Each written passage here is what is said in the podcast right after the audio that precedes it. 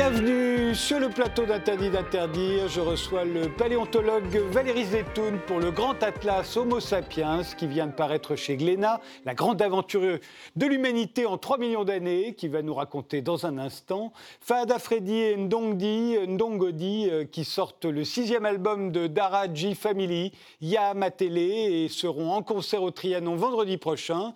Et Benoît Dutertre pour son nouveau livre Les dents de la mer ou les souffrances d'un piéton de Paris qui vient de paraître chez Fayard. Mais commençons tout de suite par notre époque. Qu'est-ce qui la caractérise? Voici leur réponse en images. On commence par votre image, Benoît Durtortre. Oui. Qu'est-ce que ça nous montre? Au-delà même de ce, livre où je parle beaucoup de Paris, parce que c'est un peu partout pareil, c'est l'invasion des marques dans les villes, la transformation des villes en, alignement de logos, d'enseignes, etc. C'est quelque chose que je trouve extrêmement euh, pénible et très caractéristique de l'époque. Parfois, quand je me promène dans une rue, maintenant, j'ai l'impression de me promener dans, une allée d'un grand magasin avec la succession des enseignes de, oh, vêtements, de nourriture rapide, de téléphones, etc.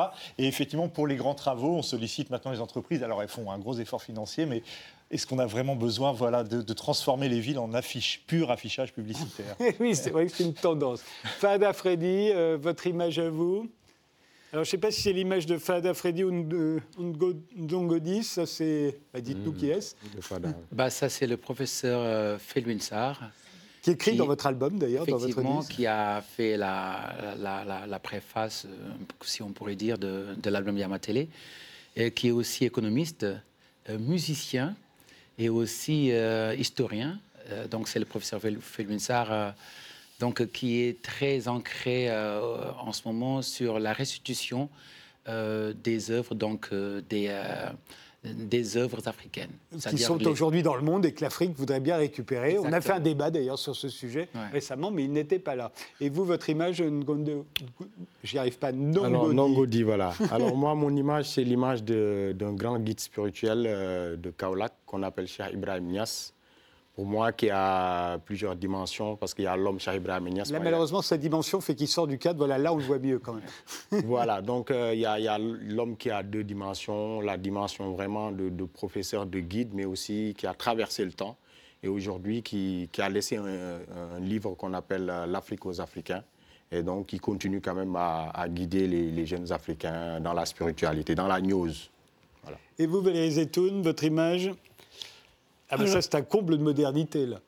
Bah, pas forcément. Alors, l'image, elle, a trois raisons. La première, c'était pour coller un petit peu avec l'Atlas. L'idée, c'était de dire que voilà, l'Atlas, c'est un survol de, de, l'humanité sur une certaine profondeur de temps. En même temps, c'est un petit signal envoyé à, tous ces, directeurs, ces grands PDG des instituts français euh, qui ont du mal à comprendre que c'est la collaboration qui permet d'aboutir à ce genre euh, de faits assez important pour l'humanité. Et le troisième volet, bah, c'est que c'est le premier selfie fait dans l'espace. Et là, s'interroge sur autre chose, sur, euh, entre guillemets, je un tout ça pour ça. Est-ce qu'il y a besoin d'aller aussi loin pour se photographier la tête?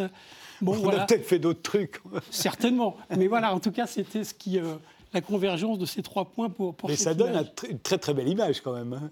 Tout le monde ne peut pas faire un selfie comme ça. Tout à fait. Mais est-ce que ce serait nécessaire que chacun fasse ce, type de selfie? Je m'interroge tout de même.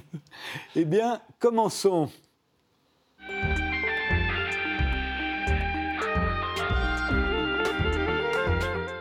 Alors Valérie Zetoun, euh, vous êtes paléontologue et avec euh, Telmo euh, Pavani, euh, vous publiez Homo sapiens, qui est donc euh, un atlas qui vient de paraître chez Glénat. C'est l'atlas euh, de l'humanité. Hein. on va tout de suite voir des cartes, parce qu'il y en a beaucoup, beaucoup dans ce livre. Je propose de regarder la première, c'est celle de la vallée du Grand Rif. Alors, qu'est-ce qu'elle a d'intéressant, cette carte? Qu'est-ce qu'elle nous explique? Alors bon, c'est une image parmi d'autres. Hein. par, définition, c'est un atlas. Donc là, l'idée, c'était de nous ramener à un petit peu cette grande histoire qu'on nous raconte depuis euh, plusieurs années maintenant, hein, qui nous dit qu'il y a eu des choses, des événements importants concernant l'humanité, les humanités même, qui sont produites euh, sur le, continent africain pour des raisons géologiques. Oui, donc c'est euh, le tremblement de terre, c'est ça Alors en fait, le, rift, c'est comme une, une création d'un océan finalement hein, qui va séparer à terme l'Afrique. Sur 6000 km à peu près. Hein. Ah, voilà, tout à fait. Donc c'est ce qu'on a au fond des. ce qui traverse l'Islande, hein, plus ou moins. Donc c'est à peu près ce phénomène-là qui, qui est très actif depuis surtout 3 millions d'années. Et à cette période-là, ou en tout cas aux alentours, un peu avant évidemment, hein, c'est pas partout pareil. Parce que là aussi, ce qui est intéressant de ce qu'on va voir peut-être sur les différentes cartes, c'est qu'on a forcément une vision statique et immobile, mais en réalité, chaque image est une accumulation d'événements. Donc c'est une simplification à chaque fois, évidemment. Et là, donc, ce qui se passe à ce niveau-là, en tout cas, c'est ce qu'on a longtemps cru, c'est qu'à l'ouest, il y avait les grands singes, les gorilles, les chimpanzés et mhm. leurs ancêtres. Et puis à l'est, il y avait euh, les premières humanités, les paranthropes, les australopithèques. Voilà, au moment où ça se partage comme ça, Quand ça commence à, se partager, il y a des environnements qui sont différents et ça aurait été ça. Voilà. Et ça, c'est en fait, on se serait dressé sur nos pattes euh, arrière pour, euh, pour regarder dans la savane. Mais ça, déjà, c'est une vieille histoire. C'est fini déjà. Parce que depuis 1995, on sait qu'il y a des australopithèques au, Tchad, par exemple, et que donc ce, ce modèle... Cette théorie-là ne fonctionne cette théorie qui fonctionnait bien, qui était très séduisant, ne marche déjà plus, et, ça, c'est très bien. Mais on va voir, c'est exactement de... Bon, c'est 10 millions d'années, la bipédie, à peu près. Hein. Euh, alors... On va être beaucoup dans les grands chiffres, je risque de me tromper, il faudra me corriger. Euh, quand je parle aux étudiants, je leur dis, euh, pensez que c'est des euros, mais comme ils ne les ont pas, ils ont aussi du mal entre 100 000 et 1 million. Ils n'arrivent pas à palper, finalement, ni les, ni les euros, ni le temps. Regardons l'Andipithecus.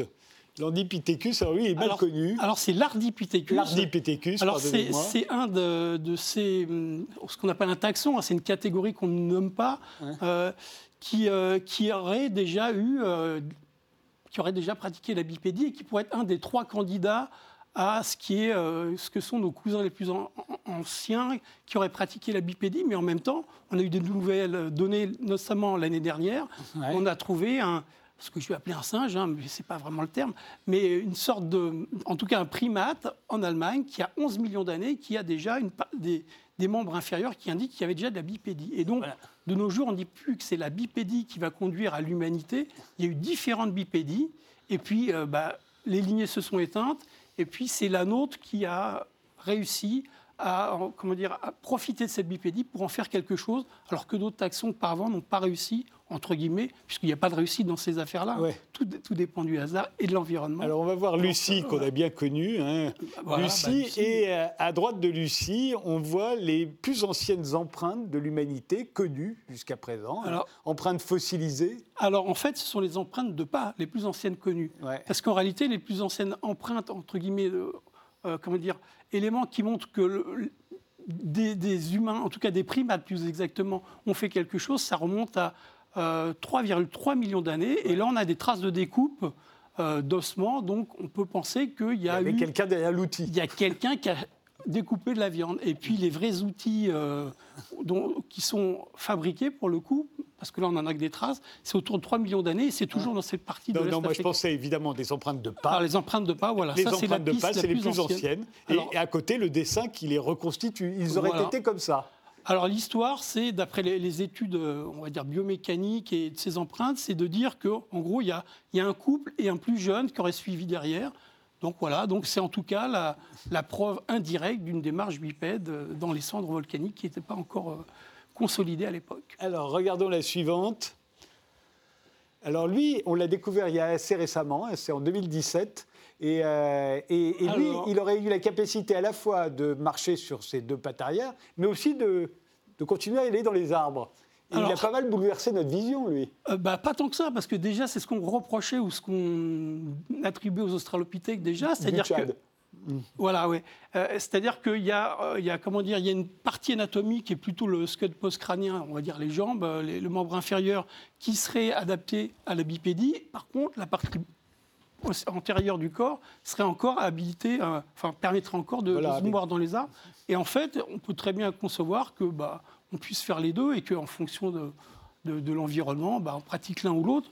Mais voilà, il n'y a pas de raison que ça soit strict et que qui sont interdits de grimper dans les arbres ou qui sont interdits Mais de marcher. Mais c'était un peu ce qu'on, du temps de, la théorie sur le rift. Je, dirais que on s'était dit, bon, ben là, il n'y a plus d'arbres, alors forcément, on se dresse sur nos pattes arrière. alors, ce n'était pas tout à fait ça. C'était plus un discours, je dirais, simplificateur pour laisser à, comprendre qu'il y avait une évolution. Mais malgré ça, enfin, cette simplification amenait un peu une vision à la fois gradualiste et déterministe. Et ça, c'est complètement abandonné de nos jours. Suivante une carte encore. Alors, la carte, euh, ce serait la carte de la façon dont nous sommes sortis d'Afrique. Hein, Alors, les Homo euh, sapiens. pas les, enfin, pas les Homo sapiens. Les premiers à sortir d'Afrique, c'est ce qu'on appelle les Homo ergaster. C'est une sorte de ce qu'on appelait avant des Homo erectus, qu'on a, on va dire, segmenté en différentes catégories. Et en fait, ce, euh, ce genre de carte, là aussi, hein, c'est une compilation de plusieurs événements sur plusieurs dizaines, centaines de milliers d'années. Et donc, la, la, première, on va dire, preuve tangible, euh, vraiment où, là, il n'y a, a, pas, a, pas photo, si je puis dire. Euh, c'est en Géorgie, avec Homo ergaster, 1,8 million d'années. Donc là, on a, on a un humain qui est, qui est sorti d'Afrique, qui a des outils à côté, on voit la variation anatomique, mais il y a aussi des données en, en Asie. Euh, mais alors ça, ce sont des données indirectes, évidemment contestées et contestables certainement, puisqu'on là, on a des évidences non pas anatomiques, mais sur du matériel qui a été taillé, qui aurait 2 millions d'années, par exemple, à Longlupo, en Chine. Alors regardons par exemple ceux qui sont allés euh, en Géorgie. Voilà, c'est le site de Namizi. Namizi, donc en Géorgie, ouais. voilà, ouais. Alors voilà Alors, leur, leur, crâne, et alors, voilà le lieu. Hein. Ouais. Alors ce qui est intéressant, c'est que c'est aux portes de l'Europe. Donc euh, ça, c'est quelque chose d'assez nouveau par rapport à la vision qu'on avait euh, de ce qu'on appelait la sortie d'Afrique. En réalité, il y a eu plusieurs sorties d'Afrique. Et ce qu'il ne faut pas oublier quand on parle de sortie d'Afrique, c'est que si on peut en sortir, on peut aussi y rentrer. Euh, c'est pour ça que ces flèches ont toujours été faites dans les deux sens, d'ailleurs, oui. dans l'Atlas. On ça, peut venir en Géorgie et retourner en Afrique. Tout à fait. Il n'y a pas de raison. Hein. Il n'y avait pas de sens unique euh, à l'époque. Et puis surtout, on n'avait pas de carte pour savoir où aller. Donc je pense que voilà, les, les, les populations sont déplacées, déplacées, au cours du temps euh, en fonction des, des, environnements les plus propices. Et, et, voilà. Donc là, ce qui est intéressant, effectivement, c'est que ça, c'est une fouille qui est, qui est grande comme, comme, le studio ici. Hein. C'est pas plus grand que ça. Et il y a tous ces fossiles qui sont réunis, qui sont en plus sous une coulée basaltique qu'on peut parfaitement dater, 1,8 million d'années. Donc là, et puis il y a des outils, c'est vraiment un site parfait. oui, ce n'est pas toujours le cas, parfois c'est plus compliqué, effectivement. Euh, la suivante, alors je me souviens plus que c'est la suivante, on l'avait regardée, vous la reconnaissez vous? Alors ça, c'est Atapurca, c'est un site ah bah oui. espagnol. Espagne. Alors là, il y a, il y a une profusion de, spécimens euh, avec toutes les parties anatomiques représentées. Donc ça, c'est quelque chose qui a été... Euh, vraiment révolutionnaire, puisque ça permet d'avoir presque une, notion démographique, paléodémographique, hein, de, ces hommes fossiles. Alors pour cela, ils ont environ 300 000 ans, on va dire. Hein, et leurs ancêtres sont plus anciens en Espagne, euh, ils ont 800 000 ans. Euh, donc voilà, pour, pour, amener un côté un petit peu chauvin, on va dire que c'est ce qu'on a de l'autre côté des Pyrénées à Totavel. euh, on va voir maintenant Homo antecessor. Alors celui-là, tout le monde ne le connaît pas. Alors, Homo antecessor, en réalité, ce sont les plus vieux euh, humains d'Atapurca ou d'à côté. Voilà, c'est hein ceux qui étaient en Europe avant l'homme moderne. Alors, tout à fait. Mmh. Ce sont les premiers humains connus en, en Europe. Et d'ailleurs, en 1998, quand les collègues espagnols l'ont défini, ils ont dit que Homo antecessor était les ancêtres communs des Néandertaliens et des hommes modernes. Donc euh, voilà. Donc, moi, j'ai tendance à dire que c'est des Homo sapiens tout court, mais puisque les, si on considère que les hommes modernes sont des Homo sapiens sapiens et les Néandertaliens des Homo sapiens néandertalensis, ce qui les réunit, c'est Homo sapiens tout il faut court. Savoir, il faut se souvenir que vous l'avez dit d'ailleurs, il y a des humanités, il y a plusieurs espèces humaines qui, euh, en tout cas, cohabitent ou en tout cas sont contemporaines. Alors, évidemment, c'est à l'échelle des temps géologiques. Hein, c'est ouais. comme toutes ces flèches, toutes ces cartes. Euh, c'est une compilation d'événements. Et là aussi, alors, à l'échelle du temps qui est la nôtre, on peut dire qu'ils ont cohabité sur la planète. En tout. Oui, bah, à une époque où on se rencontrait peu. Aussi parce et où que... on ne devait pas être très nombreux non plus. Donc, euh, voilà. Vous vouliez faire un commentaire, Benoît Duterte Non, moi, tout ça non, me passionne. Non. Vous savez, je ne dis pas ça pour faire plaisir à, à vos voisins, parce que je, je fais même partie de l'association des Amis du Jardin des Plantes et du Muséum. Et j'adore l'histoire de cette science elle-même, qui nous raconte si bien. Mais moi, il y a une question que je me pose depuis toujours. Je ne pense pas qu'il y, y, ait de réponse. Mais c'est à partir de quand nos ancêtres ont éprouvé pour la première fois une émotion esthétique ah, Comme par exemple de voir. contempler un coucher de soleil. un coucher de soleil, je ne peux pas vous dire. Oui. Euh, je peux éventuellement évoquer euh, la les périodes et les endroits où on a de, de l'art figuratif ou symbolique. On va, on va, les voir d'ailleurs, les, les premiers objets symboliques. Et euh, en gros, euh, alors ça aussi, on a longtemps cru que c'était euh, le, fait, sapiens, sapiens. le fait de l'homme moderne et que c'était en Europe. Ouais. Impact là aussi de d'où vient la science, hein, on ouais. en parlera peut-être. et en réalité, on s'est aperçu que tous ces faits-là étaient connus 30 000 ans plus tôt en Afrique. Ouais. Et puis, à l'époque de la grotte Chauvet, en gros 36 000, 40 000 ans, on a aussi des peintures en Sulawesi. Donc, il euh, y, y, a eu, on va dire, pluralité euh, d'expression et on n'est pas euh, en état de pouvoir dire que c'était forcément des hommes modernes. On a aussi parler de modernité, entre guillemets, pour les Néandertaliens, puisque en Europe, par exemple, on les, on les a dans les, dans les restes fossiles, et ils sont contemporains de, certains, certaines choses qui s'apparentent à de l'art ou à, des choses figuratives. Donc, voilà. Donc la modernité n'est pas forcément le propre de nous autres. Alors la modernité, en tout cas à une époque, c'était ce que l'on va voir maintenant, c'est-à-dire une hutte. Voilà, ça c'était extrêmement moderne. À partir du moment où l'homme a à la fois colonisé le feu, on voit qu'il y a de la fumée, mais construit ses huttes, Alors, euh, il va se répandre dans le monde entier là. Alors, il est armé là. En fait, il est déjà quasiment pas partout. Ça, c'est en tout cas pour ce qui est de la maîtrise du feu. Hein, euh, les, premiers indices pour la, on va dire, l'utilisation du feu, c'est comme 1,7 million d'années en Afrique, donc c'est très loin. Mais là, on commence à avoir une sorte de généralisation, et encore, on a des, quelques points, hein, j'exagère quand je dis généralisation. Euh, c'est environ 400 000 ans où là, on a euh, des foyers maîtrisés alors, en Chine, en Europe, en Afrique. Donc, on peut dire qu'à partir de cette période-là, les humains, parce que là aussi, il y a plusieurs humanités à cette eh période-là, euh, maîtrisent le feu. Quant à ce type de cabane, on les reconstitue par rapport à des, à des vestiges qui sont surtout connus dans les territoires, euh, on va dire, froids, où, les choses ont été bien conservées. On voit effectivement, euh, alors par exemple, euh, des, des, structures avec des pierres et puis des, ossements de mammouth, par exemple, mais ça, c'est des périodes assez récentes.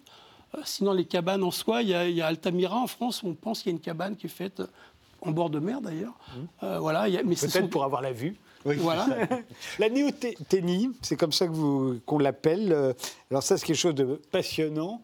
Euh, on voit là une mère et son enfant hein, euh, qu'on a retrouvé euh, tel quel, évidemment. ce qui est très intéressant, c'est que le, petit des êtres humains, on est au bout de neuf mois, donc on, est totalement dépendant des parents quand on est, et on reste un enfant beaucoup plus longtemps que la plupart des autres espèces. Alors là, je parle des espèces qui ne sont pas humaines. Des autres primates, particulièrement. Ouais. alors en fait, bon, la, néoténie, c'est un phénomène qui, remonte à beaucoup plus loin que ce cas présent ici, puisqu'il s'agit d'un homme moderne qui a environ 100 000 ans quand même, avec au Proche-Orient. Euh, la néoténie, c'est ce qui va, euh, qui commence déjà à apparaître chez les australopithèques et même chez les paranthropes, avec un faciès plus juvénile qui va perdurer plus longtemps jusqu'à l'âge adulte. Alors, ce qui est plus vrai pour nous, les humains, c'est que nous, on n'a plus ces superstructures si développées qu'ont les paranthropes ou les australopithèques, et nous, du coup, on va garder, encore plus vrai pour nous, les, les hommes modernes, euh, on a une configuration anatomique et surtout du crâne euh, qui est globulaire, qui ressemble en gros, je caricature, hein, à, un jeune chimpanzé par exemple. Mmh. Voilà, pour, pour, faire quelque chose de très simple et, de court. Mmh. Euh, voilà. La néotechnie, c'est ça, c'est le fait de conserver des caractères de jeunes individus, ce qui, qui va de pair aussi avec le fait que les parents doivent s'occuper plus longtemps et donc éduquer euh, les jeunes. Oui. Euh, alors, image suivante. Voilà, ça, c'est l'Homo sapiens. C'est nous, en fait. Hein. Oui. C'est certains, d'entre nous, oui. oui, Parce qu'on n'était pas tous comme ça, évidemment. Non, mais, il, voilà, il a les euh, mêmes caractéristiques, il a les mêmes... oui, oui, oui. S'il entrait dans le, dans le studio, là... Ah bah, il serait en retard, de toute façon. oui, d'abord, il serait en retard, c'est sûr. mais, je veux dire par là qu'on n'aurait pas l'impression de voir un extraterrestre, quelqu'un qui est... Euh, sur la, question extraterrestre, je ne saurais pas me prononcer. Hein. c'est en, dehors de mon domaine de compétences. Alors, on va voir. Euh, euh, je ne sais plus ce qu'on voit là. Ah bah oui, si c'est là. Là vraiment, là on est, on est dans l'intelligence symbolique dont parlait, dont parlait Benoît tout à l'heure. Là, c'est des, des Néandertal. C'est une reconstitution à gauche de la tombe qu'on a trouvée à droite. Mais là, ce qu'on voit, c'est une sépulture rituelle. Donc, c'est des croyances. Alors, en fait, c'est pas tout à fait la même. Hein. Ah, celle qui est à gauche, c'est celle qu'on qu'on attribue généralement à un néandertalien euh, en Irak, qui est le site de Shanidar, où on aurait trouvé comme ça des, indices de pollen. Alors, c'est pas si sûr que ça, hein, finalement. Donc, on a rapproché ça au fait d'avoir mis des fleurs dans, la, sépulture. Mais ce qui compte ici, c'est de voir que chez cette humanité-là, les néandertaliens, on pratique déjà euh, le fait funéraire. C'est-à-dire qu'on euh, on se préoccupe d'une certaine manière. Alors, on le voit sur d'autres indices des anciens Hein, on, voit bien qu'il y a des gens qui sont extropiés, qui ont vécu malgré leurs blessures, donc on s'est occupé d'eux. Et on s'est occupé d'eux aussi au-delà de la mort. Alors de quelle façon, j'en sais rien. En mais tout en cas, on les a enterrés. En, tout cas, on les a enterrés. Ce qui nous a permis d'ailleurs de les retrouver plus facilement. oui, c'est ça. Euh, on va voir euh, ben, la grotte. Ça, c'est ah. une reconstitution, mais voilà, ça, c'est de l'architecture néandertalienne. Alors, ça, c'est assez euh, spectaculaire, effectivement. Ça, c'est c'est tout au fond d'un réseau karstique, hein, imaginez, à plus de 100 mètres d'une entrée, dans, des grottes. Et on a tous ces morceaux de, stalagmites et stalactites qui ont été euh, positionnés comme ça pour délimiter un espace. Et dans certaines zones, on a retrouvé des foyers. Alors là, c'est un peu reconstitué, mais à peine. Hein. on a juste allumé le feu, si je puis dire. Euh, mais voilà, donc ça veut dire que. Euh, et à, cette période-là, on ne connaît, et ça c'est en Europe, en, France même, on ne connaît que des Néandertaliens à cette période. Mmh. Donc on en déduit que bah, les Néandertaliens euh, avaient apprivoisé le, milieu des cavernes et s'étaient fait ce, genre de, structure d'habitation en quelque sorte. On va voir l'Ève mitochondriale. Oui, enfin, mitochondrial, on est tous mitochondrial hein, par, par, définition. Oui, alors ça, c'est euh, oui, bah, juste une représentation euh, d'une femme. Alors, c'est vrai que là, ça renvoie plutôt à des données qui ne sont pas tout à fait du domaine de la paléanthropologie, mais de la génétique, de la paléogénétique, puisque grâce à ces nouveaux outils, on arrive en travaillant sur euh, les, mitochondries, hein, qui ont leur... Qui se transfèrent uniquement par les femmes. Qui se transfèrent uniquement euh, par les femmes, qui ont leur propre... Euh, comment dire, transmission de, l'ADN, donc qui vont nous donner des informations sur les lignées maternelles, et puis l'ADN nucléaire, celui qui est dans le noyau, qui, va, qui est l'objet de, de, mélange et de, aussi d'évolution, qui va être le, le, marqueur de la lignée paternelle. L'enfant de la gare vélo, Hein, on ne le voit pas très bien parce qu'on l'a beaucoup agrandi.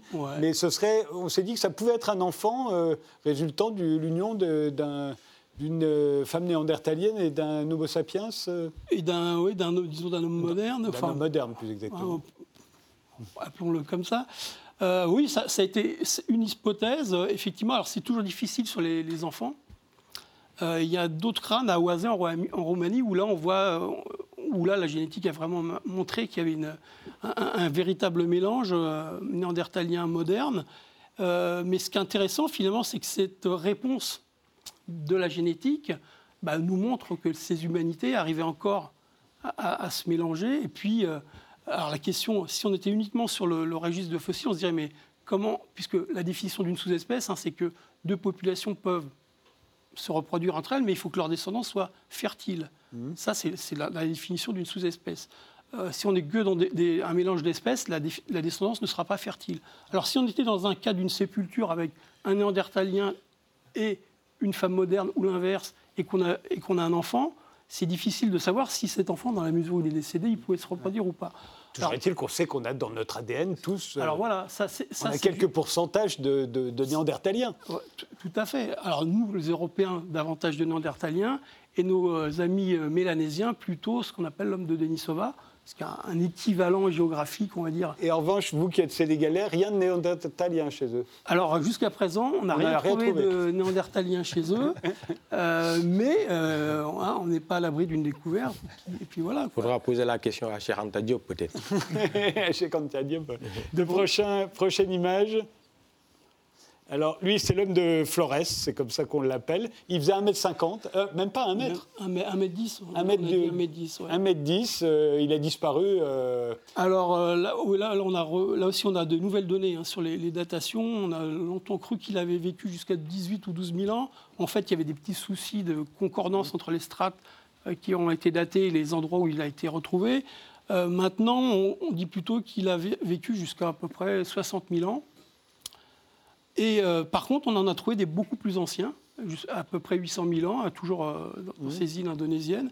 Donc voilà, ça c'est une, entité, une humanité différente qui est petite, euh, donc qui a un petit crâne. Et, surtout, ce qui est intéressant là, c'est bah, de se dire que finalement, l'homme, il, était peut-être encore suffisamment malléable pour s'adapter à différents environnements, à différentes époques. Il y a des époques pas si éloignées. On va voir d'ailleurs plusieurs crânes différents là sur cette image. Hein, euh, alors, oui, alors ici, on a en haut à gauche, je vous la fais simple, hein, on a un Homo erectus, un des plus complets, le plus complet euh, qu'on a en Indonésie. En bas à droite, on a l'homme moderne, nous. Oui, c'est nous. Euh, en bas à gauche, donc un néandertalien européen. Et en haut à droite, alors ça, c'est un crâne unique, qui, ce qu'on appelle l'homme de Rhodésie, qui a été trouvé hors contexte, alors on ne peut pas le dater, mais d'un point de vue anatomique, il a des choses bah, qui sont pas qui ressemblent comme ça grossièrement aux néandertaliens, mais qui n'ont rien à voir et qui sont euh, pour partie plus proches, malgré que ça ne soit pas évident, de l'homme moderne. Alors il nous reste euh, relativement peu de temps avant la pause. On va avancer. Là, on va voir euh, l'Homo sapiens idaltu. Bon, il nous ressemble, il est presque comme nous. Ce qui est intéressant, c'est juste après, on a le plus ancien objet symbolique du monde. Il a 7500 ans 75 000. 75 000 ans, je lis mal d'ici. Mais on a trouvé des choses plus vieilles encore. Hein? Euh, 75 000 ans, c'est un bloc d'ocre gravé. Voilà. Alors ça, c'est en, en Afrique du Sud. Alors c'est ce que je vous disais, hein, 75 000 ans. euh, ça repousse de 30 000 ans la modernité qu'on supposait être, évidemment, Ouais. le fait des Européens. Puisque la préhistoire et la paléontologie, c'est plutôt une science occidentale au départ. Donc voilà. Ben non, la réalité, c'est qu'au jour d'aujourd'hui, on a, on a des dates qui vont... Et, et- et puis il y a ces empreintes de main que moi je trouve ça fascinante parce qu'il y en a absolument partout, hein, sur toutes les, dans le- sur l'art pariétal, l'art des Alors parois. ça, ouais, c'est un on truc- voit des mains comme celle-ci, Ouais. absolument partout. Et moi j'ai toujours l'impression qu'ils nous font signe, qu'ils Bah, sont c'est là le- et qu'ils nous disent Ouais, regardez, c'est- c'était nous quoi. C'est un peu le touche pas mon pote de paléolithique, hein. mais il y en a vraiment sur tous les continents. Partout, ça- sur tous les continents, Par ils contre, ont on mis a, leurs mains. on a- on a du mal à les dater, par contre. Ça, c'est un peu plus compliqué. Et on ne sait pas non plus si c'est des hommes, si c'est des femmes, si c'est des enfants. Alors, il y a eu quelques études où, en fonction de- des données anthropologiques, on disait qu'il y avait des, des- des hommes et des femmes. Et puis, pour ce qui était des enfants, à un, à un moment, on s'est aperçu que c'était plutôt des pattes de, de reptiles. Qu'on avait dû couper, puis on avait soufflé dessus avec de l'encre, donc ce n'était pas forcément des enfants. Mais enfin, ça, ce sont des indices. C'est difficile de déterminer le sexe d'un individu sur une main Ouais. quand on ne connaît pas la variabilité d'une population. Donc ça, je dirais, c'est plus du folklore. Voilà, ça s'appelle euh, Homo sapiens. C'est le grand atlas qui vient de paraître chez Glénat. On fait une pause, on se retrouve juste après.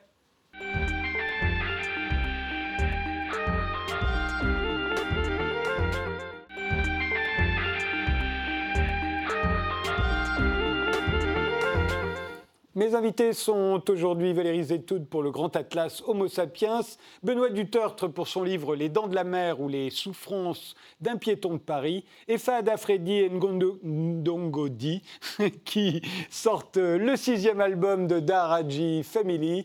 Ya Matele, euh, Daharaji Family, c'est un groupe de hip-hop euh, sénégalais. Euh, Vous existez depuis 1997. Euh, Pareil, vous avez fait près de 1000 concerts un peu partout dans le monde et aujourd'hui vous sortez votre sixième album. Euh, on va regarder tout de suite le, le- le clip de Chekwele. Euh, Est-ce qu'il y a des clés de compréhension qu'il faut posséder pour pouvoir... euh, euh, Il y, a, il y a sa fourmille d'allusions, j'ai l'impression, et, nous, on ne les comprend pas toutes. hein. Bah, c'est vrai que ce sont des codes, il y a- il y, a pas mal de codes, comme on fait un peu partout dans le monde. Il y a les codes de- de- d'enracinement qu'on peut voir, des codes aussi futuristes euh, qu'on peut voir euh, dans cette vidéo. Et euh, il, y a, il y a aussi euh, la charte du Mondé qui est, qui est aussi codifiée euh, là où se trouve Nongo en boubou blanc. Ouais, c'est la culture mandingue, ça, c'est ça Effectivement, et c'était la première, je dirais, édition, constitution des droits de l'homme. qui a été fait au, de- au- au Mali, dans bah, dans l'empire du Mali. Euh, et ça depuis, euh, depuis euh, le 14e, Sundiata, oui, Sundiata depuis le 14e ou le 15e siècle. Et ce sont des codes comme ça qu'on a essayé un peu de, de- Enfin, on a fait un patchwork de, de- de ce que c'est que euh, une sorte d'afrocentrisme et d'ouverture euh, futuristique vers le monde. On regarde.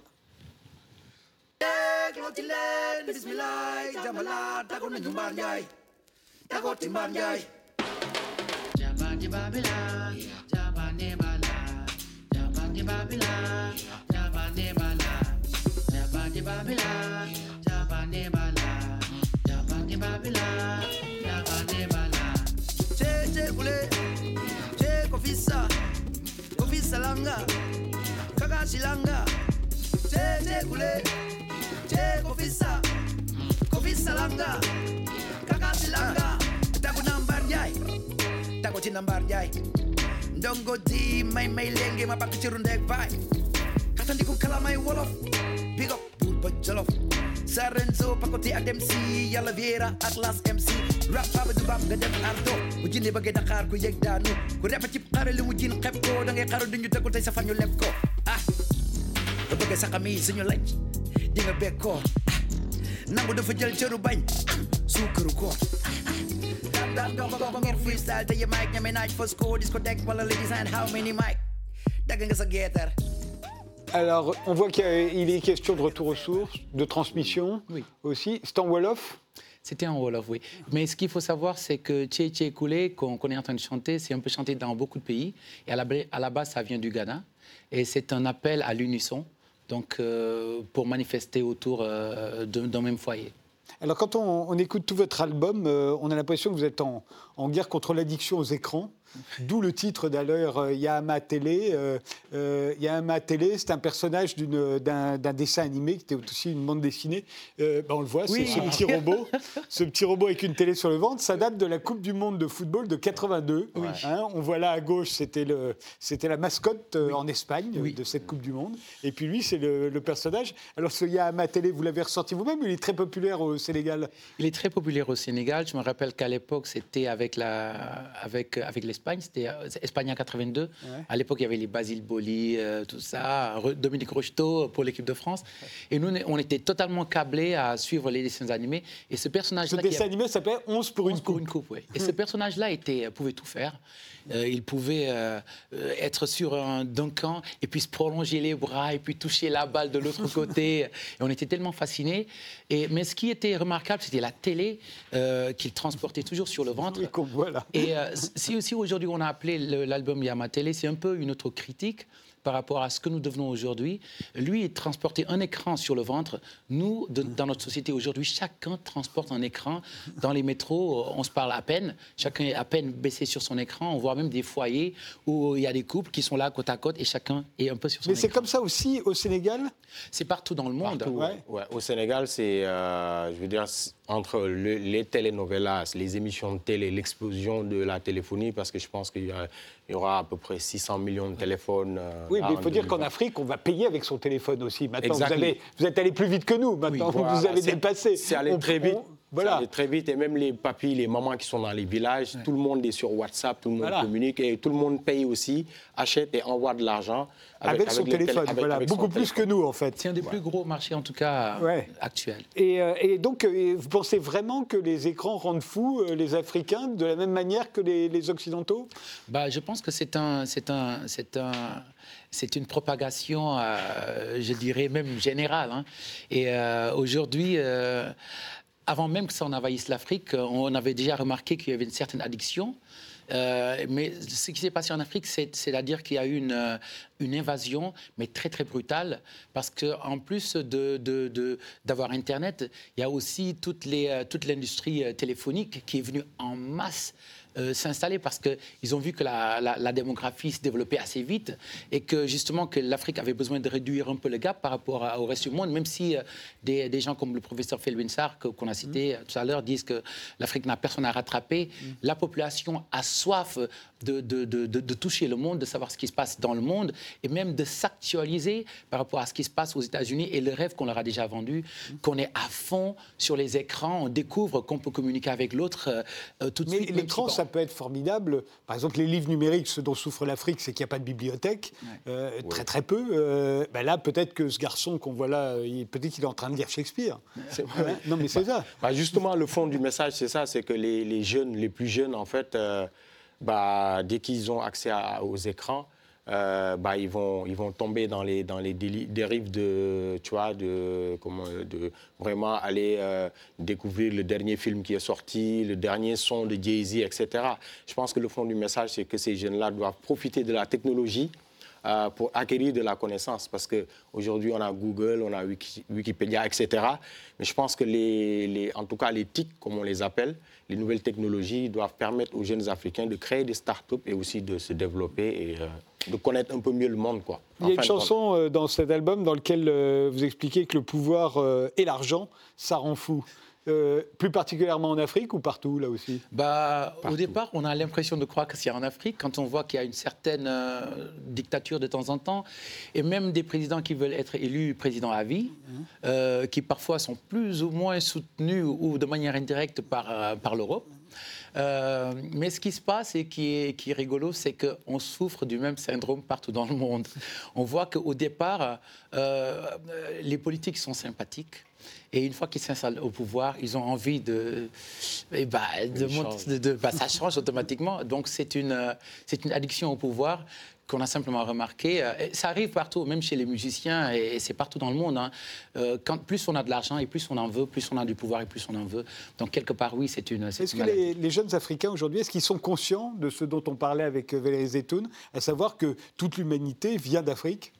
Ils sont conscients de cela parce qu'on a quand même eu la chance d'avoir euh, un très grand homme chez nous, chez Anta Diop, qui, qui a écrit Nation Nègre et Culture et qui nous a, même si c'est, je veux dire, 1% ou 0%, il a permis à beaucoup de jeunes Africains bah, d'avoir cette reconnaissance-là, même avec l'Égyp- l'égyptologie, etc. Mais c'est vrai qu'il y a un travail à faire parce que, tout simplement, comme il le disait, aujourd'hui, les jeunes, ils rêvent d'aller en Europe, ils, ils rêvent d'aller en Afri- en- aux États-Unis. Et il va falloir qu'on inverse la tendance et qu'il y ait un rêve, un rêve africain au final. Quoi. Donc, Et une euh, reconsidération surtout par rapport à, par rapport à ce, ce- ce déséquilibre qui est entre le fait de se, de se, de se réidenti- réidentifier par rapport à la colonisation et puis de s'enraciner pour justement euh, accepter, même pour certains Africains, qu'effectivement les premiers hommes venaient d'Afrique. Autre euh, extrait euh, du morceau qui s'intitule Jamono. Ça veut dire quoi, Jamono? Ça veut dire le temps, l'époque. Et euh, c'est un morceau qu'on a écrit à Dakar. Euh, parce qu'on a, comme je disais tout à l'heure, on voit un peu jusqu'à présent le nombre de jeunes qui veulent voyager, mais, mais voilà, quoi, par tous les moyens possibles. Une nouvelle sortie d'Afrique. Voilà. Donc euh, ce morceau-là parle un peu de, de ce voyage-là, mais en fin de compte, on a mis aussi une touche positive parce que c'est pas juste euh, voilà dresser un tableau, tout le monde le sait, mais donner de l'espoir à ces jeunes-là pour qu'ils croient, pour qu'ils soient beaucoup plus euh, confiants, parce qu'au final, bon, on peut avoir des diplômes, on peut avoir euh, un certain statut, mais des fois, les gens sont découragés parce qu'il faut avoir des bras longs, il faut, tu vois, il faut vraiment trimer pour accéder à un certain niveau. Mais on dit à ces jeunes-là qu'il est possible, en tout cas, de euh, réussir en Afrique. On vous regarde.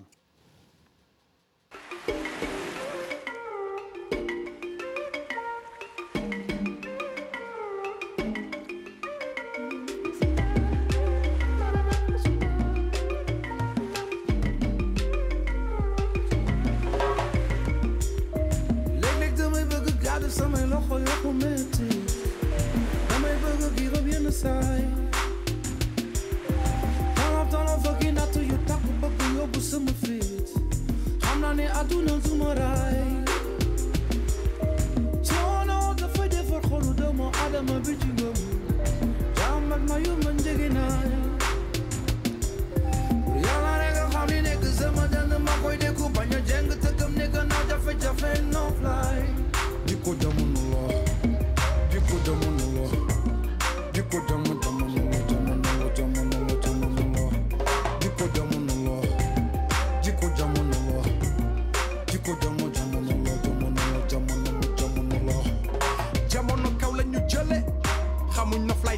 Mbële rêve yi la a kawe gént boo fàtte connexion bi dafa dem foog ñu am passe dañoo kale def ma yëm ñaata jëm ñaata yoon la ñu jëm yoonu suuf yoonu ndox fëgg fu ne fu ñu kan moo ñu jàlle jotu ma nelaw a diig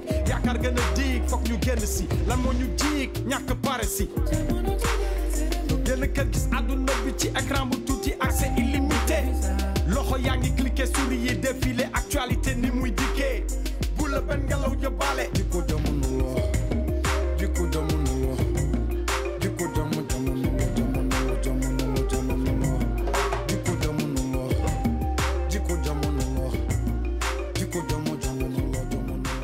Voilà, Daraji Family, vous serez euh, au Trianon en concert euh, vendredi prochain, nombreux sur scène ou que tous les deux? On a une formation live parce qu'on fait, on fait du hip-hop, mais c'est quand même une musique qui est jouée sur scène.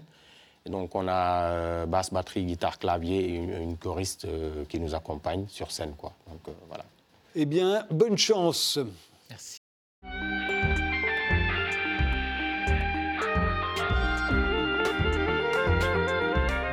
Benoît Dutertre, vous êtes écrivain et depuis euh, Tout doit disparaître en 1992, euh, c'était votre deuxième roman, euh, avec des livres comme La nostalgie des buffets de gare, euh, qui est paru lui beaucoup plus récemment.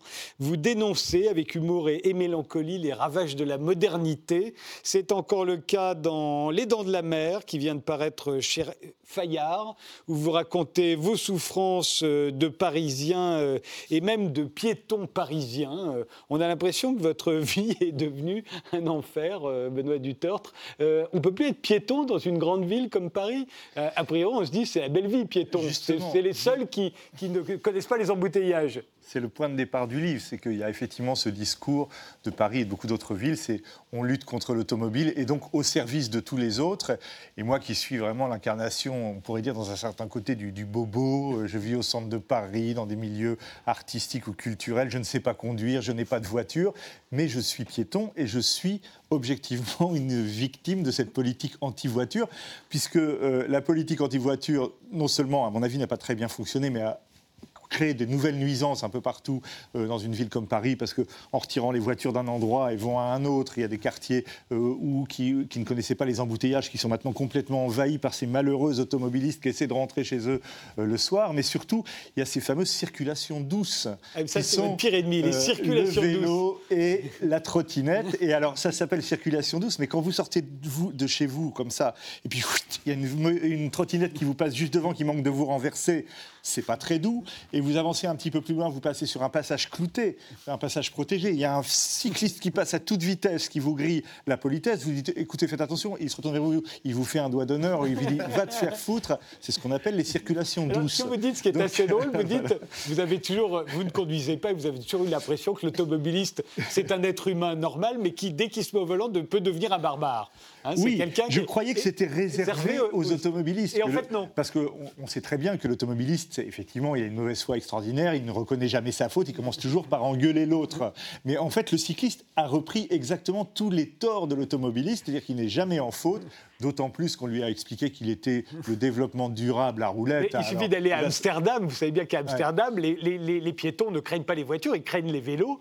Tous Bien les sûr. accidents, c'est des vélos qui les causent contre des piétons. Oui. Et c'est pareil. La, Voilà. la peur du vélo est à peu près la même que celle qui, qui existait autrefois, la peur de la voiture chez le piéton. Et je finis même par me demander, j'avais fait un peu la comparaison entre, avec, vous savez, les, les- les gaullistes et les communistes au début de la Ve République, ils arrivaient à cohabiter. Et ben les, les piétons et les voitures, ils arrivaient à cohabiter. Ils avaient un modus vivendi. Les uns avaient le trottoir, les autres avaient la chaussée. Ça fonctionnait à peu près. Mais aujourd'hui, tout ça a été complètement C'est parce que déréglé. les vélos et les, et les trottinettes roulent sur les trottoirs. Ils roulent sur les trottoirs, ils roulent sur les passages protégés, ils grillent les feux rouges, ils roulent à contresens. Pourquoi? Parce qu'on leur a expliqué qu'ils étaient la vertu incarnée, qu'ils allaient sauver la planète et, et que donc on ne peut absolument rien euh, leur reprocher. Ils ont cette arrogance de ceux qui protègent les autres, mais en les faisant souffrir. Et c'est vrai qu'aujourd'hui, le nouveau coupable, euh, pendant très longtemps, on a encouragé les automobilistes. En France, on a encouragé aussi les mobilettes parce qu'on les fabriquait, on était Ouais, le premier c'est vrai. fabricant européen. C'est pour ça qu'on n'encourageait pas le vélo, hein, parce qu'on encourageait la mobilette. Aujourd'hui, il n'y a plus de mobilette, donc on encourage le vélo. Euh, enfin, si, il doit y avoir encore quelques mobilettes, mais c'est plus un marché beaucoup, euh, ouais. aussi important. Euh, donc aujourd'hui, le nouveau coupable de à peu près tous les crimes, c'est l'automobiliste. Voilà, il a tous les- Contre lui, on a tous les droits comme contre le fumeur. Mais sauf que, faut quand même pas oublier d'où on vient. Moi, j'avais même écrit un petit, un petit pamphlet euh, qui s'appelle Grand embouteillage. Vous disiez, il y a beaucoup trop de voitures. Je, suis d'accord. Mais on a quand même construit un monde depuis un siècle autour de l'automobiliste de façon excessive. D'ailleurs, on a poussé les gens à avoir des, des voitures. On les a obligés à avoir des voitures parce qu'on peut plus faire des courses près de chez soi, qu'il faut se déplacer tout le temps. Et on a supprimé les lignes secondaires du train. voilà, on a su euh, absolument, on a supprimé beaucoup de trains, et tout d'un coup, du jour au lendemain, après un siècle de construction dans un certain sens, on vous dit, allez, on va tout changer en 5 ans ou en 10 ans, euh, les automobilistes sont les coupables, il faut tout arrêter, il faut tout changer. Il y a une espèce de démesure dans ce retournement au regard de ce qu'est la vie quotidienne, simplement de, de millions de, de gens, notamment en banlieue parisienne, qui me paraît effectivement pas très, pas très bien. Alors, dans, dans- dans ce livre, vous attaquez également à, à des choses qui paraissent totalement innocentes, comme Run My City. Euh, Run My City, euh, c'est quelque chose qu'on peut voir dans nombreuses grandes villes. hein. C'est devenu quasiment une marque. Voilà. Nous, c'est en, en mai euh, à Paris. Et, et Ça ben, veut rien dire, hein, cours ma ville. oui, voilà. bah, si, on dit courir une ville. On dit courir les magasins. Donc, Donc, si on, court les magasins. On court avec un téléphone portable, hein, on prend des photos, on se relaie, etc. Voilà. Enfin, en gros, on court, on redécouvre sa ville en courant. Ça, ça vous agace. Alors, y a- y a on plein peut faire choses. ça à New York, à Londres, partout. A- D'abord, le fait que ce soit en anglais, ça m'agace déjà un petit peu. Il n'y a pas de raison. Moi, je n'ai pas envie de dire Run My City. On peut dire ça en français. Euh, secondo, euh, effectivement, c'est une marque. C'est encore cette chose dont je parlais tout à l'heure, c'est l'invasion de la ville par les marques. Et effectivement, euh, voilà, c'est une marque euh, comme les, les- les- les vélos, les vélib, les trottinettes, tout ça, sont, ils ont tous une couleur, une marque, un truc. Et la ville n'est plus qu'un un étalement de marques partout. Mais troisièmement, euh, il se trouve que c'est un livre assez personnel, assez concret. Moi, j'habite près de l'hôtel de ville et il démarre sur la place de l'hôtel de ville avec des tambours au petit matin le dimanche. Et la place de l'hôtel de ville, c'est devenu une espèce d'animation permanente. Ça ne s'arrête jamais. Et ça, c'est aussi un nouvel aspect de la politique urbaine, c'est-à-dire que les, les maires se veulent organisateurs tout le temps de fêtes. Alors, il y a la technoparade, il y a la gay pride, il y a tout ce qu'on veut, mais aussi la fête de l'air, la fête de l'eau, la fête des femmes. Il y a toujours une fête place de l'hôtel de ville. Et je vous assure que c'est pas tellement agréable quand on aime Paris, quand on aime déambuler, quand on aime une certaine quiétude euh, urbaine. Oui, et, et alors par exemple, euh, les, les fan zones. J'imagine que vous êtes, Bah, contre, aussi, les vous êtes contre le sens. sport. Oui. Mais qu'est-ce que vous pouvez bien reprocher à des trucs aussi sympas que ça? Vous trouvez ça sympa, le champ de Mars comme ça, oui, franchement, là ça- ça vous Tous plaît ceux qui sont là ont l'air de trouver ça sympa. En tout cas. En tout, cas, euh, en tout cas, pour revenir au vélo, vous parliez du sport, mais évidemment, tout ça rejoint aussi une chose qui est tout à fait de notre époque, qui est l'injonction de l'entretien de soi.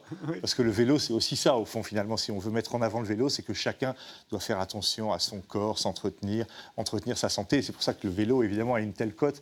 Moi, je dois être un peu d'une d'une ancienne, d'une ancienne manière. Mais, qui là, fait un peu moins là, alors là, c'est du sport, mais c'est du sport qu'on ne fait pas. hein. C'est du sport qu'on regarde. regarde, qu'on regarde. Et Il ne faut pas confondre. Quand on regarde du sport, on ne fait pas du sport. mais néanmoins, la fan zone. euh, alors déjà, c'est vrai que le nom est un peu agressif, fan zone. Ouais. Et puis Euh, le Champ de Mars est, est dans un état de désolation abominable. C'est quand même un des beaux endroits de Paris aussi. hein. C'est un très joli quartier au pied de la Tour Eiffel où on pourrait simplement avoir envie de se promener. Il faut enfin, toujours. c'est pas tous les jours. hein, C'est souvent. C'est comme un peu par ville d'hôtel de ville, c'est un enchaînement perpétuel d'animation, d'organisation, dont se plaignent d'ailleurs beaucoup les, les habitants. Alors on va dire c'est le 7e, c'est les plus beaux quartiers de Paris. Enfin, ce sont aussi des habitants de Paris qui, au fond, ont Et droit à ce que la ville ça soit, va être au moment des. Jeux Olympiques? Il va y avoir Ah des bah, fan zones euh, partout. Non, ce qui me fait plus peur au moment des Jeux Olympiques, c'est surtout les, les périmètres de sécurité aussi, qui sont là. Alors là, pour le coup, c'est pas la ville d'ailleurs, c'est plutôt l'État, mais à la suite des phénomènes de gilets jaunes, des attentats, etc. Maintenant, dès qu'il se passe quelque chose, on vous fait un périmètre On- qui on bloque ferme. tout un quartier, on ferme tout, plus personne ne peut passer. Et moi qui habite près de Notre-Dame, je raconte dans le livre, combien de fois est-ce que j'ai simplement pas pu rentrer dans ma rue On m'interdisait de rentrer Ah bah, chez la moi. dernière fois, c'était d'ailleurs, on va voir, c'était pendant l'incendie de Notre-Dame. Voilà, Euh, voilà. On a essayé de vous sortir de chez vous, hein, puisqu'on a évacué tous les habitants autour, euh, parce que risquait, ça risquait de s'écrouler. Vous êtes restés. Sauf que mon immeuble est assez loin en fait Oui. de Notre-Dame, mais il était sur l'île, donc à l'intérieur du périmètre. Et quand j'ai vu là, cet horrible incendie, je suis rentré en courant chez moi parce que ma première idée, ça a été ils vont nous évacuer, ils vont nous évacuer. Donc j'ai couru jusqu'à l'appartement où on s'est enfermé avec mon ami dans la nuit comme ça. Et vous savez que les, les autres voisins de l'immeuble ont cédé, se sont laissés entraîner vers le gymnase des Blancs-Manteaux où on leur a offert quoi? Devinez, une cellule d'assistance psychologique qui est aussi une des choses absolument indispensables de notre époque. Mais euh, alors, ça, c'est. Bon, avant cela, euh, il y avait des, tourismes, euh, des touristes à Notre-Dame. Le tourisme, c'est un phénomène aujourd'hui euh, qui gagne alors, toutes les grandes villes. Les, les- les Français, on, on- c'est- on a l'impression qu'on découvre le tourisme. Avant, vous savez, les touristes, Mmh, euh, ils allaient sur la côte. aujourd'hui, ils sont dans Paris. Ils ne sont, ils sont pas non seulement dans Paris, ils sont partout dans Paris. Ils sont partout dans pas Paris. seulement à l'opéra, comme autrefois, on disait les Japonais vont à l'opéra et puis c'est tout. Non, non, ils sont partout. Avec toute, euh, alors là, vous voyez, encore, c'est une marque. hein. Il y en a trois ou quatre comme ça de ces, de ces cars qui traversent Paris en permanence. Je dois dire, moi, peut-être, je suis privilégié, je ne sais quoi. Enfin, quand j'ai visité une ville, j'ai toujours eu le bonheur de la visiter par les moyens du bord, de prendre les transports en commun, de, me balader, etc. Là, c'est plutôt du transport de masse qui est en permanence dans Paris et qui contribue assez gravement, je dois dire, au, au- problème de circulation. Alors, donc, on s'en prend beaucoup à l'automobiliste individuel qui travaille à Paris, etc. Mais la ville a favorisé l'accroissement comme ça de ce, flux touristique. Ça a même été, aujourd'hui, on est en campagne électorale, donc le discours est un peu plus modéré, mais ça a été un, un objectif affiché Mais de- d'augmenter de- le tourisme de 30% Mais de chaque tout le monde, hein. de l'État. Voilà. L'État veut plus de touristes, euh, les mairies veulent plus de touristes. Les touristes, c'est l'or de, de- de l'avenir, on dirait. Mais C'est ce que pense mon, mon ami Houellebecq, d'ailleurs, que c'est le, le tourisme qui va sauver la France, hein, peut-être. Mais je peux vous assurer que quand on vit dans ce qui était juste un quartier et qui est devenu de fait un bazar à touristes, et qui, dans le cadre d'un grand plan de transformation de l'île de la Cité, va devenir non plus un bazar tourisme, mais une base touristique au cours des prochaines années, Oui, c'est pas tellement de agréable. Il n'y a plus que des, des souvenirs pour touristes, des restaurants Des pour pour touristes touristes. ou des des- faux restaurants franchouillards avec des types en bleu, blanc, rouge. Oui, c'est Disneyland, quoi. aident le, type sur le quartier. Et puis, euh, il y a un projet de transformation comme ça de toute la dalle de Notre-Dame en grande base touristique. Il y a un projet de transformation du merveilleux marché aux fleurs de l'île de la Cité euh, qu'on recouvrirait d'une cloche en verre pour faire des animations à l'intérieur. C'est- Est-ce qu'il y, a- est-ce qu'il y a plus vert, plus écologique, plus beau, plus agréable qu'un petit marché aux fleurs ancien au cœur de la ville? Pourquoi ne pas protéger cette merveilleuse ville qu'est Paris avec son, harmonie et son équilibre euh, qui, qui attire le- les, les gens du monde entier? Le bruit, vous dites que ça a augmenté, mais je me dis, attendez, par rapport au bruit qu'il devait y avoir dans une ville comme Paris au 19e siècle, du temps où il y avait des chevaux, des vécu. calèches, des pavés, euh, des ateliers, des débuts d'usines, enfin des usines. Non, mais déjà je, dis même, je suis tout à fait, euh, je pense, euh, clair sur le- la question dans, mon- dans mon livre. J'aime beaucoup Haussmann. Il se trouve que je pense que les, les travaux d'Haussmann, ça a dû être quelque chose d'extrêmement pénible à vivre pour Et les, dites les gens d'ailleurs, vous avez l'élégance de dire que peut-être on vous lira dans 50 ans en se moquant de vous, comme on se moque aujourd'hui de ceux qui souffraient des travaux d'Haussmann Voilà. et qui disaient c'est un sauvage. Et en fait, il était en train d'accoucher d'une ville magnifique. Mais c'était une espèce de génie en même temps, voilà. Mais je crois qu'il y, a y a une vieille chose contre Haussmann qui est un peu dans la culture gauchiste aussi, qui est comme c'est l'homme qui a élargi les boulevards et qui a permis la répression de la commune. Il faut On a toujours oublié que critiquer c'était- surtout pour éviter les microbes qu'on a ouvert, ouvert les grandes Et il a eu ce génie de créer une ville aérée, ouverte, extraordinairement euh, propice à la circulation avant même la, naissance de l'automobile. C'est en ça qu'il était d'une façon visionnaire, hein. Euh, parce que le boulevard haussmannien, c'est vrai qu'il il est large, il permet une grande circulation des flux à l'intérieur de la ville. Et aujourd'hui, parfois, on a l'impression qu'on fait exactement le contraire, c'est-à-dire qu'on on referme ce grand boulevard haussmannien en créant une série de couloirs. J'appelle ça le communautarisme des couloirs. Alors, il y, a- les piétons, il y a les cyclistes, il y a les vélos, les taxis, les bus, et tout le monde se hait, se méfie un peu des autres cette, cette espèce de, de- de- de- de boulevard déformé et rétréci. C'est comme ça que vous voyez euh, des grandes villes comme Paris, que vous traversez aujourd'hui euh, en tournée euh, ou ailleurs, ou ici, vous venez quand même assez souvent. Bah, c'est vrai que ça fait quelques années, une- plus d'une vingtaine d'années, qu'on fait des allers-retours entre, entre l'Afrique et, et Paris. Euh, mais c'est vrai qu'aujourd'hui, euh, ce qu'il dit, c'est vrai. Parfois, sur, euh, juste quand on marche comme ça, on, a- on voit des. C'est comme des soucoupes volantes avec des hommes dessus qui font comme ça. Et euh, c'est assez drôle à voir. Et euh, parfois, on a l'impression d'être un peu submergé. Mais Paris garde quand même. c'est quand même une ville.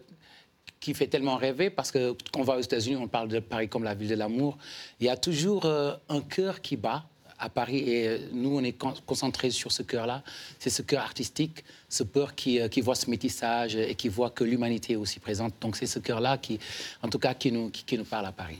Les Dents de la Mer de Benoît Dutertre, ça vient de paraître chez Fayard. Le Grand Atlas, Homo sapiens de Valérie Zetoun et Telmo Pievani, c'est chez Glénat. Et le nouvel album de Daraji Family qui s'intitule Ya ma télé. euh, euh, ben, vous serez en concert avec euh, au Trianon vendredi prochain. Merci de nous avoir suivis et rendez-vous au prochain numéro.